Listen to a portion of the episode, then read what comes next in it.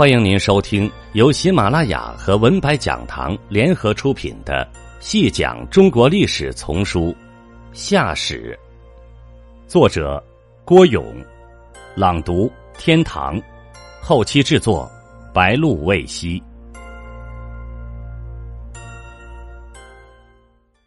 第十集，从禹开始治水，一直到功成名就。一共用了十三年的时间，不算短，也不算太长。这进一步说明了鲧的治水是为禹打下了一定的基础的。同时，他的成功也与他的聪明才智分不开。禹为人，敏给克勤。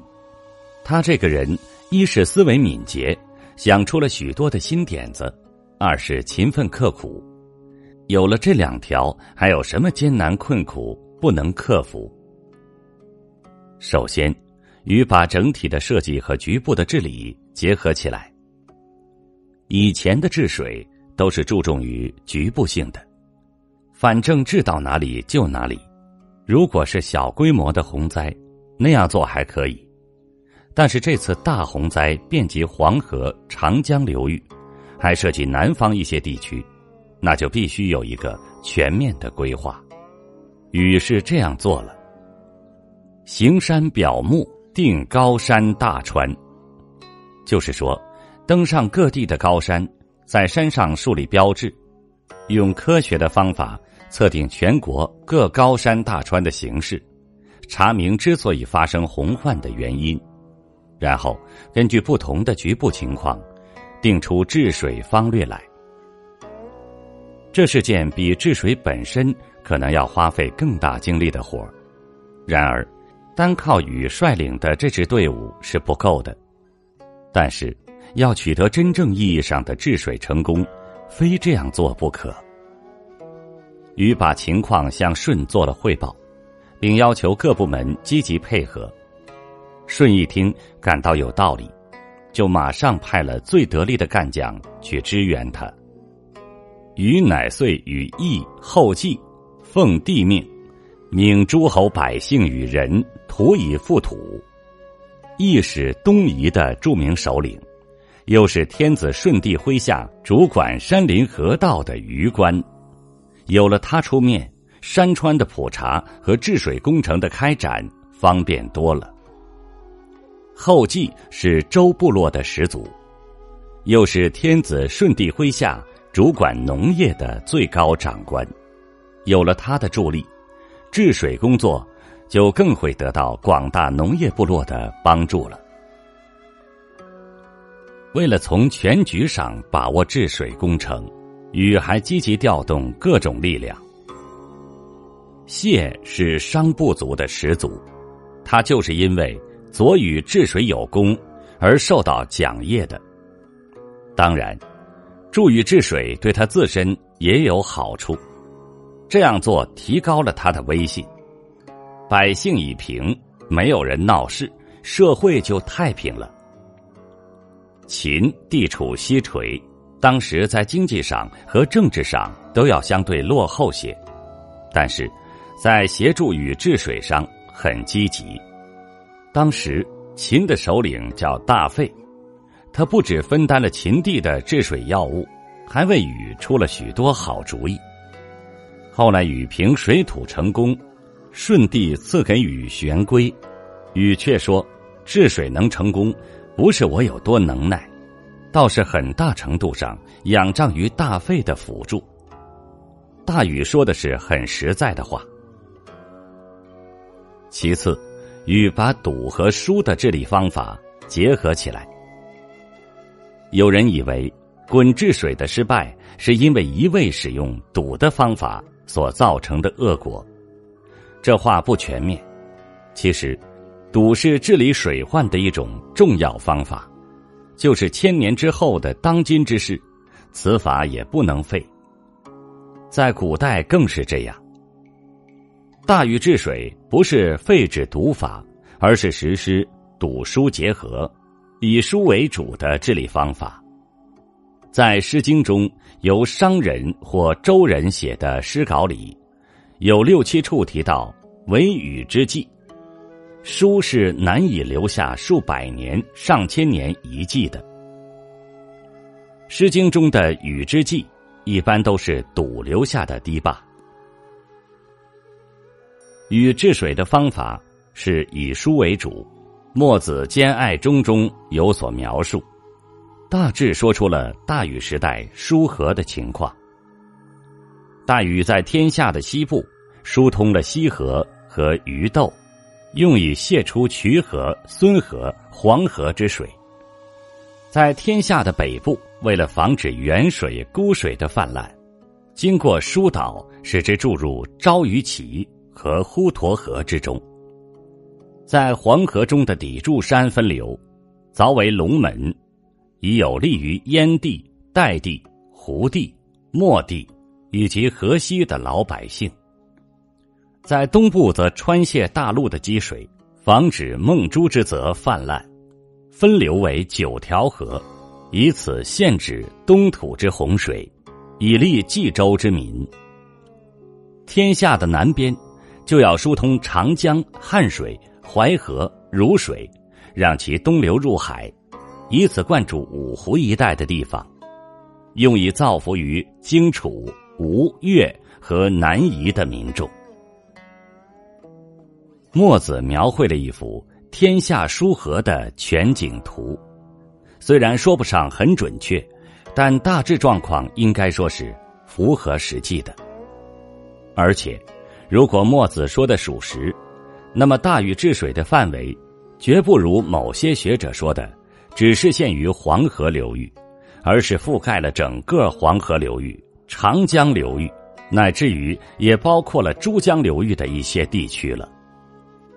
众多有关大禹治水的故事的流传，也从侧面说明，禹治水的范围不仅仅局限于黄河流域。第三。禹把治水和治山结合起来，山水相连，穷山与恶水总是关联在一起的。客观的说，洪水滔滔的一个原因，就可能是因为山的挡道引起的。《诗经》中有载：“意义梁山，惟禹奠之”，说的就是大禹开凿吕梁山的故事。吕梁山位于今山西省的西部，处于黄河和汾河之间。这么大一座山，它的余脉延伸到黄河和汾河中去，造成河水流之不畅。一到洪水时节，就会泛滥成灾了。大家知道中国有愚公移山的故事，其实这一故事就发生在龙门一带。故事中愚公的原型。不就是大禹吗？大禹治山过程中最大的移山工程，大概莫过于凿龙门这一工程了。在黄河的三门峡一带，黄河的核心长着一座高耸入云的大山，因为它状若砥柱，因此被人们称作砥柱山。中流砥柱一语就点出于此。那个地方人们称之为三门峡，因此也叫三门山。水经注：河水寺。砥柱，山名也。昔禹治洪水，山陵当水者凿之，故破山以通河，河水分流，包山而过，山见水中若注然，故曰砥柱也。在整整十三年的治水过程中。凿通砥柱山的工程大约至少花了两个年头。有这样的传说故事：为了考察黄河水情，大禹亲自驾一叶扁舟到砥柱山一带去考察。一看，原来那么开阔的河水，到了砥柱山一带就狭窄了不知多少。整整一座山长到河道里去了，河道还能不狭窄吗？禹驾着小舟前后左右看了个周全，该怎么办呢？众人都注视着禹，禹想了想，斩钉截铁的说：“靠谁都不行，只有靠自己。”众人问：“怎么个靠自己呢？禹还是那样的斩钉截铁，靠自己的一双手，用我们大家的一双双手，把这山凿出个通道来，让水分流出去，那样就不再会有洪灾了。有人问：“那行吗？”禹从身边摸出一把铜凿，他就倚在山崖上，当当当的凿了起来。一会儿功夫，就凿下一块不大不小的山石来。禹将这块山石高擎在手，说：“看，不是凿下了那么大一块吗？”有人笑了：“凿一块容易，要凿通一座山不容易。”禹顺势鼓动大家：“能凿下一块，就能凿下十块、百块、千块、万块，就能把整座山凿通。”大家说对不对呀？大家的劲头一下被他的话鼓动起来了，大家以移山填海般的气势回答：“对，我们就跟着你干了。”禹带着十万治水大军就在那里凿山，抵住山的半山腰刚巧有一块伸向半空的石台，禹就站在那石台上指挥凿山。久而久之，那块横空出世的石台被大禹的脚板。磨得光光的，简直光可见人。因为他是整个凿山工作的指挥台，后来就有了相公坪的美名。这相公坪一直留存了下来，直到今天还是龙门一景呢。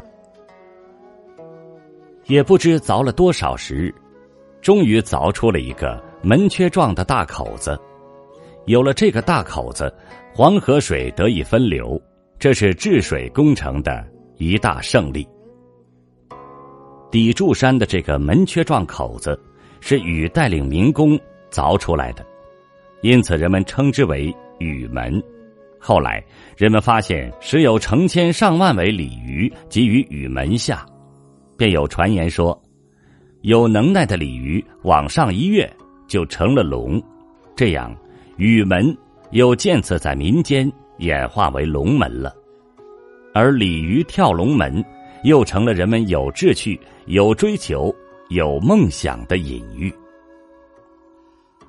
一转眼，十三年的时间过去了，在这十三年间，禹的治水大军跨过大河，越过长江，翻过重岭，穿过群山，活跃在天下的南北东西。禹是一个与民众打成一片的治水英雄。十三年间，他与治水大军吃在一起，住在一起，也劳作在一起。当治水工程结束时，他回到了舜帝那里。出现在舜帝面前的是一个面色黧黑、衣衫褴褛、走起路来一拐一拐的中年人。这就是我们的民族英雄大禹。对青州青铜器秦公轨岁公许铭文的考试，提供了关于大禹治水传说的最早物证。郭沫若是秦公鬼铭文为：秦公曰：“不显朕皇，且受天命。密宅禹泽，时有二公，在地之丕。”言公淫天命，宝业却勤，系是蛮挠。其意思是说，我伟大英明的皇祖接受天命，占有大禹治过洪水的地方，到如今已经过十二位仙公了。祖先的神灵在上帝身边，恭恭敬敬的遵循天命，保持秦的世系不断，协和蛮下各族。据此。郭沫若先生认为，上言雨季，下言夏，则夏与雨确有关系。当代学者李学勤先生认为，岁公许铭文所言“天命与夫土，随山峻川”，说的是夏禹治水之事，说明大禹受命治水，功不可没，泽及当世，传颂万代。岁公许的发现，将大禹治水的文献记载提早了六七百年，这是目前所知年代最早也最为详实的关于大禹的文字记录，表明早在两千九百年前，人们就广泛传颂大禹的功绩。夏代为夏商周三代之首的观念，早在西周时期就已经深入人心了。人们为表达对禹的感激之情，尊称他为大禹，即伟大的禹，并建大禹陵。听众朋友，本集播讲完毕，感谢您的收听。